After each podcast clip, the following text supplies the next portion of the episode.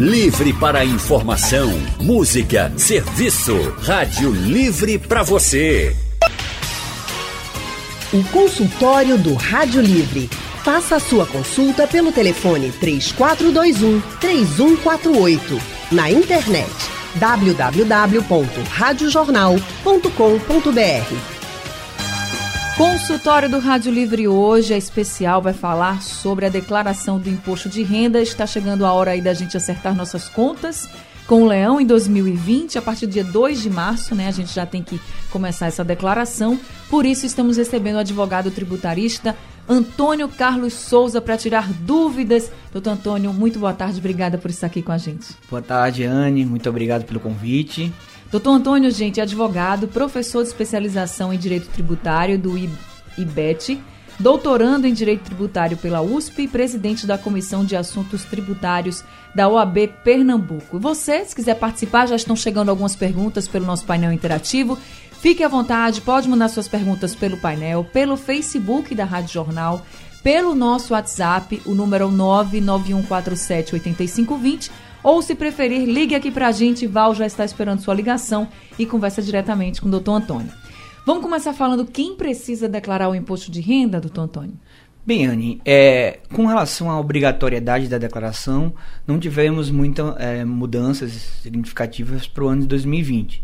Basicamente, o, o contribuinte ele tem que é, olhar alguns critérios. Dentre eles, eu começo pelo rendimento auferido naquele ano. Então, a, a, obrigatoriedade ela passa em quem tem rendimentos tributáveis auferidos naquele ano superior a R$ 28.559,70 centavos ou auferiu rendimentos não tributáveis e isentos em montante superior a 40 mil reais. Por que a importância era essa, essa distinção? Ora, é, primeiro o contribuinte tem que verificar se aquele rendimento daquele ano é tributável ou não. Por quê? Em sendo tributável, o parâmetro vai ser esses 28 mil é, reais. Não... O que seria esse rendimento tributável? Só Ora, deixar mais claro. É, a legislação ela é bem extensa com relação ao que são tributáveis ou não.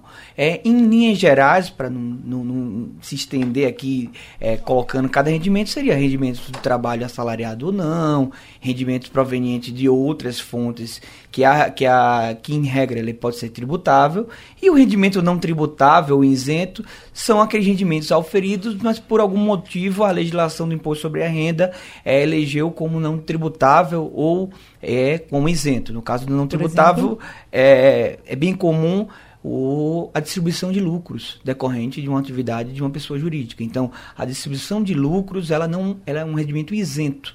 Ou seja, a, apesar de oferir aquele rendimento de, de um, uma pessoa jurídica, da qual aquele contribuinte é sócio, se ele for inferior a 40 mil reais naquele ano, ele não está no leque de obrigado a declarar, declarar, sobre imposto de renda. Então, esse é o primeiro critério. O segundo critério é com relação a é, operações que envolvam ganho de capital ou operações em bolsa de valores, mercado de ações e é, mercado de bolsa futura. Por quê? Porque havendo ganho de capital, é sim uma obrigatoriedade é, declarar o imposto de renda, independentemente do montante do rendimento oferido naquele ano. Por outro lado, havendo operações em bolsa de valores, também, igualmente, ele é obrigado a fazer essa declaração. Um detalhe importante com, com relação ao ganho de capital é que, mesmo havendo um ganho de capital e esse ganho de capital seja albergado por algum tipo de isenção, como, por exemplo, aquela isenção em que você utiliza o produto daquele ganho de capital para comprar um outro imóvel, que decorrente da chamada MP do bem, aquele contribuinte precisa sim é, declarar, é, é, submeter a declaração de imposto de renda do ano 2020. Um Como assim, por exemplo, tem um imóvel, vendi, e aí eu vou pegar esse dinheiro e vou comprar outro imóvel, eu teria que declarar isso?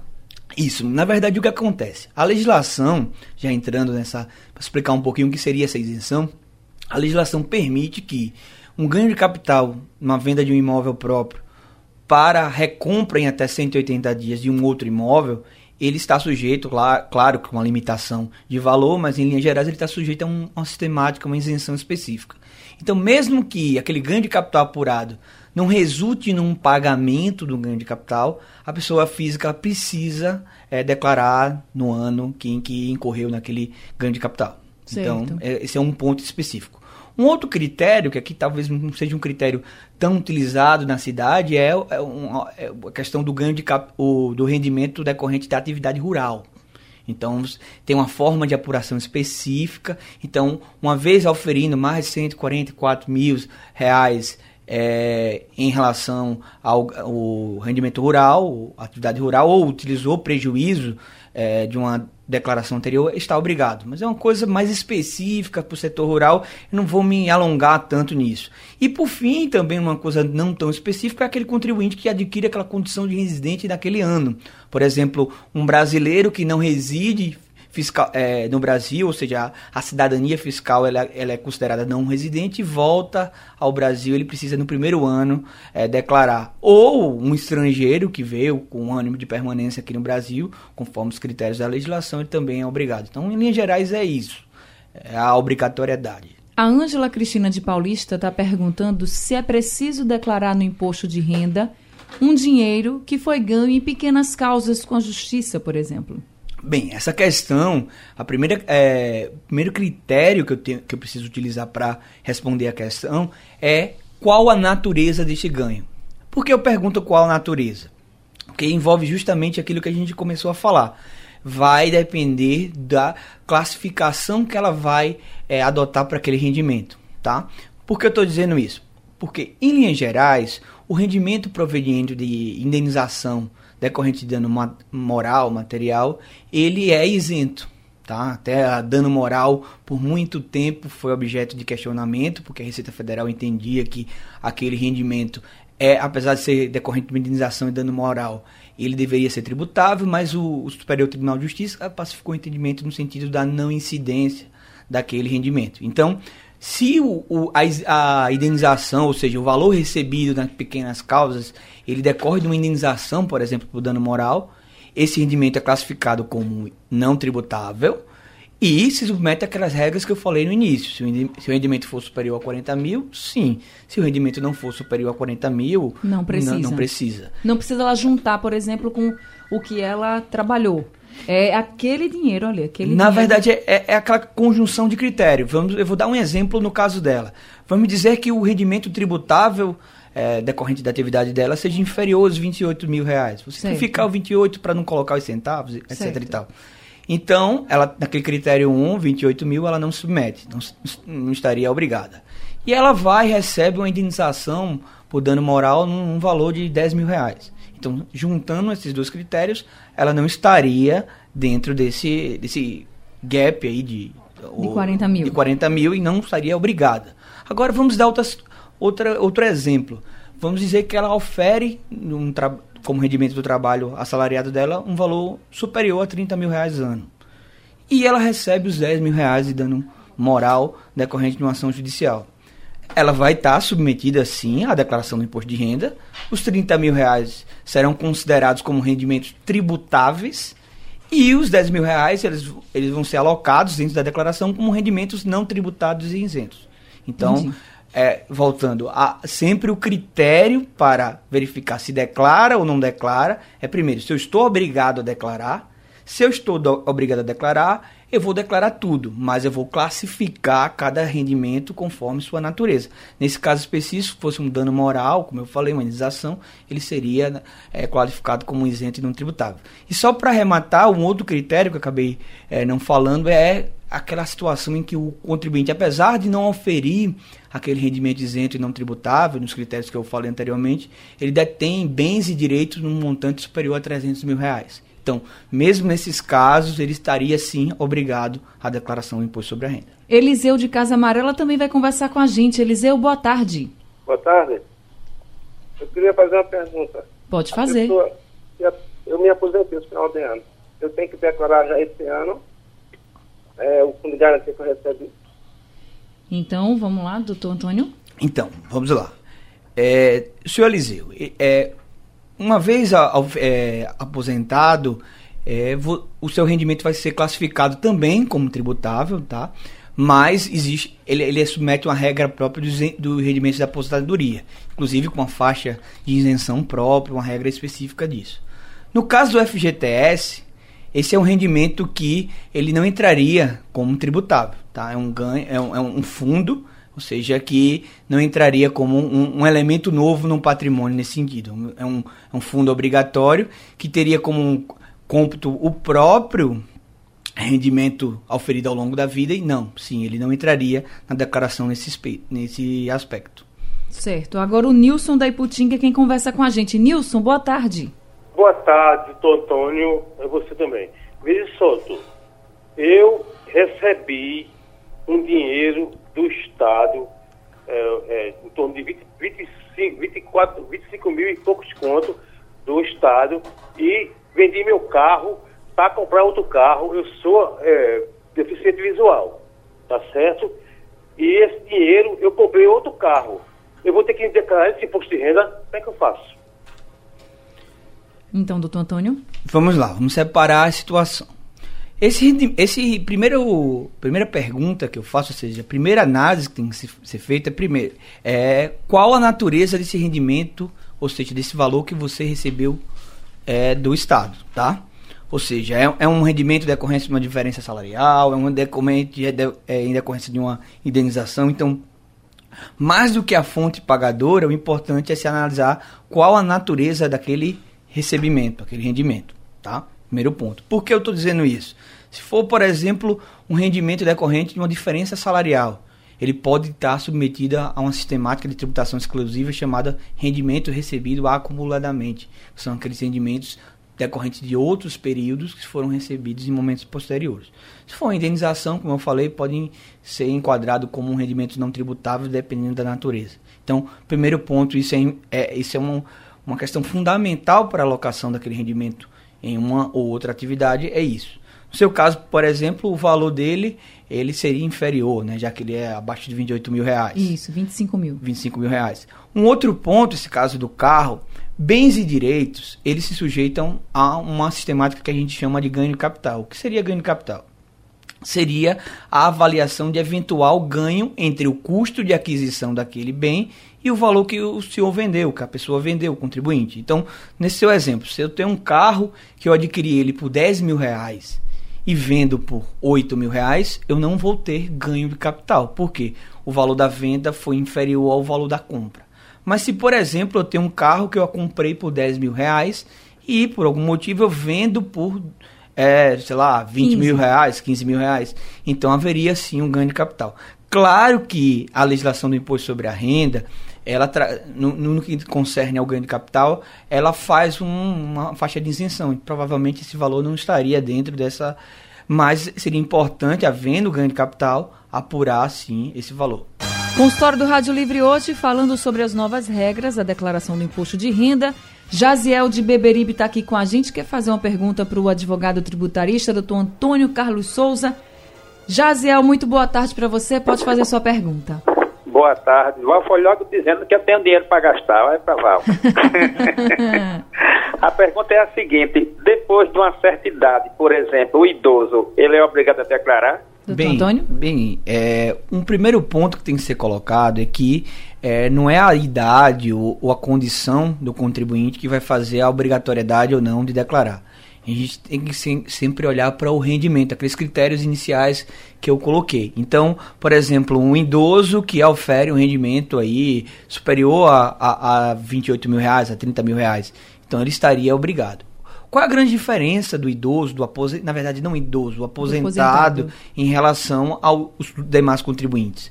O idoso, o aposentado, ele tem uma, um regime, tem uma isenção adicional específica para aquele rendimento oferido das aposentadorias.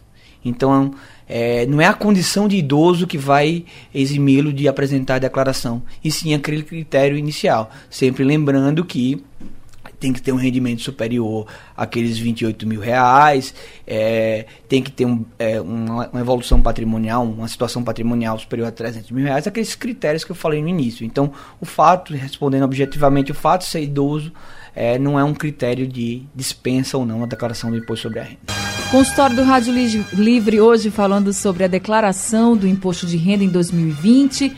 Estamos recebendo o advogado tributarista, doutor Antônio Carlos Souza, e pelo painel interativo, a Sueli Souza, do Engenho do Meio, pergunta como declarar o que é pago à empregada doméstica. Inclusive, teve mudança, né, doutor?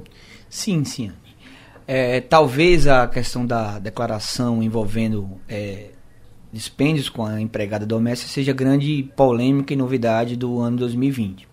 Só contextualizando um pouco essa polêmica, é, com a aprovação da PEC, a chamada PEC das domésticas, lá nos idos de 2006, 2007, é, o governo ele permitiu, através de uma, uma alteração legislativa, a dedutibilidade de pagamento da parte patronal da contribuição previdenciária na declaração do imposto sobre a renda. Ocorre que quando essa alteração legislativa foi feita, ela foi feita sempre por um prazo certo, ou seja, tantos até tal ano calendário. E isso, ao longo do tempo, foi, foi motivo de sucessivas alterações legislativas, sempre ampliando por três, quatro anos subsequentes. Ocorre que a última alteração legislativa, que foi em 2015, ela só estendeu essa possibilidade de dedução até o ano calendário 2018, exercício 2019, que foi o ano passado. Então, o que aconteceu? Para o, exercício 2019, ano, calend é, ano calendário 2019, exercício 2020, ou seja, declaração 2020, deixou de ter previsão legal esta dedutibilidade. Então, a grande novidade é a saída desta desse dispêndio no campo do, das despesas passíveis de dedutibilidade na declaração do imposto sobre a renda. É de conhecimento do, da imprensa algumas tentativas no Congresso Nacional de aprovar uma legislação é, com igual sentido para incentivar exatamente a formalização do, do, da relação de trabalho doméstico e, por conseguinte, essa formalização ser subsidiada por um, esse incentivo, né, que é a possibilidade do empregador deduzir ali a contribuição previdenciária. E eu tenho notícia de alguns projetos que vão ainda mais, até o valor pago limitado a um certo é, valor para fins de dedutibilidade, mas sendo objetivo esse ano é, não, não, tem na declaração, não, ou seja, ou melhor, não será possível deduzir o valor pago a título de contribuição previdenciária do empregador, ou seja, do empregador doméstico, é, na declaração do imposto sobre a renda. Então, esse é um dos pontos polêmicos aí, né, que o senhor falou, né, da declaração desse ano. Isso. Consultório do Rádio Livre, hoje falando sobre a declaração do Imposto de Renda 2020. Estamos recebendo aqui o advogado tributarista, doutor Antônio Carlos Souza. Doutor Antônio, eu estava tirando dúvidas e explicando um pouco né, sobre as novidades da declaração 2020. Falamos aí sobre a questão das empregadas domésticas, mas tem outros pontos também que chamam a atenção este ano, né, doutor? Sim, é um, um ponto que talvez seja um, um ponto que gerou uma certa expectativa para esse ano foi uma mudança anunciada na época da campanha eleitoral pelo atual governo de uma ampla e efetiva reforma na tributação, no modelo de tributação do imposto sobre a renda das pessoas físicas. A grande dúvida e a grande debate em torno disso se deve talvez um pouco sobre a, a margem que a gente chama a tabela do imposto sobre a renda, ou seja, aqueles valores que, são, que não são passíveis de tributação, os valores isentos, em que ao longo do tempo vem sofrendo uma defasagem. Para se ter uma ideia, a última vez que ela foi atualizada foi em 2015. Existe um estudo do Sindifisco, que é o Sindicato dos Auditores é, da Receita Federal, que é, estima que a tabela atual está defasada quando comparada à inflação desse período para cá, inclusive as alterações em, em mais de 103%, ou seja, quase 104%. Se considerar uma série histórica entre 96 e 2020, mesmo considerando as, as atualizações nesse período, haveria uma defasagem desse percentual. O que, em linhas gerais, o que hoje a gente tem como rendimento isento mensal em 1913,98 estaria, se calculado corretamente, em torno de R$ 3.800. Então veja que não a, o aumento do tributo às vezes não ocorre apenas numa alteração de uma alíquota, mas sim não a não atualização de uma isenção. Então, nesse contexto, se estuda hoje no âmbito do, do Ministério da Economia, tem uma, uma promessa do atual presidente em trabalhar com um indexador em salários mínimos para o valor da isenção. É, foi colocado inicialmente que a ideia, a meta seria cinco salários mínimos, ou seja, cinco mil reais, contribuinte ganhasse abaixo de 5 mil reais não estaria na faixa de isenção, mas essa proposta ainda não foi concretizada, sobretudo por uma questão de impacto orçamentário, né? que qualquer valor aumento nessa tabela exige uma renúncia fiscal. Então, se discute hoje, dentro desse âmbito de reforma tributária que está muito mais centrada é, na reforma do, sobre o consumo, no IBS, mas também tem esse braço da, da tributação sobre a renda, que acaba gerando distorções, ou seja, o, o, a classe média, o pobre, acaba recolhendo um valor muito mais pesado do que aquele contribuinte mais rico. Tem uma pergunta aqui que chegou do Lucas, ele está perguntando se um idoso que passou pela cirurgia de coração e tem um catete tem isenção no imposto de renda. Vamos lá. A legislação do imposto sobre a renda, ela, ela estabelece várias e várias hipóteses de isenção e não incidência. Uma hipótese de isenção conhecida é aquelas doenças específicas ali arroladas na legislação, dentre elas cardiopatias graves, etc. E tal. O que é importante salientar é que não basta ser portador dessa doença. A legislação exige que essa certificação, esse diagnóstico, essa certificação seja feita pelo médico perito oficial. Então, para com, é, garantir o direito a uma isenção do imposto sobre a renda, sobre proventos de aposentadoria é, de um portador de uma doença dessa, ele tem que submeter esse, esse laudo e aí sim se, é reconhecido o seu, sua isenção. Então, não basta ter o um instante para ser verificado a prima facie que ele é portador de uma, ele tem o direito à isenção. Ele precisa submeter esse procedimento. Doutor Antônio, não vai dar mais tempo de responder outras perguntas, mas a gente percebeu aqui que as perguntas são bem específicas e é caso a caso precisa ser analisado. Então, queria saber do senhor, para quem está nos ouvindo agora ainda ficou com dúvida, quer saber do caso, quem a pessoa deve procurar? É um contador, é um advogado? Como é que a pessoa deve proceder? Veja, é, como eu falei no início, o grande X da questão, vamos dizer assim, é, em, em, fazer a correta declaração do imposto sobre a renda é a identificação da natureza dos rendimentos, dos regimes jurídicos específicos para cada rendimento. Então, é importante ter aí uma assessoria de um advogado especialista na área de direito tributário que possa, analisando a legislação vigente ao caso concreto, indicar a melhor solução. Os contadores também são profissionais habilitados é, para a realização da, da declaração, mas assim, eu, eu sempre digo, é importante a consulta ao advogado especializado na área para esclarecer esse tipo de dúvida. Tá certo. Doutor Antônio, muito obrigada por conversar com a gente. Eu que agradeço. Trazer essas orientações. A gente sabe que são muitas as dúvidas e o senhor conseguiu responder algumas delas. Muito obrigada e volte sempre. A gente acabou de conversar com o doutor Antônio Carlos Souza, advogado tributarista, sobre o imposto de renda de 2020. Rádio Livre está terminando aqui, a gente volta amanhã às duas horas da tarde. A produção foi de Gabriela Bento, os trabalhos técnicos foram de Big Alves e Edilson Lima, a editora executiva é de Ana Moura e a direção de jornalismo é de Mônica Carvalho. Sugestão ou comentário sobre o programa que você acaba de ouvir, envie para o e-mail ouvinte@radiojornal.com.br ou para o endereço Rua do Lima 250, Santo Amaro, Recife, Pernambuco.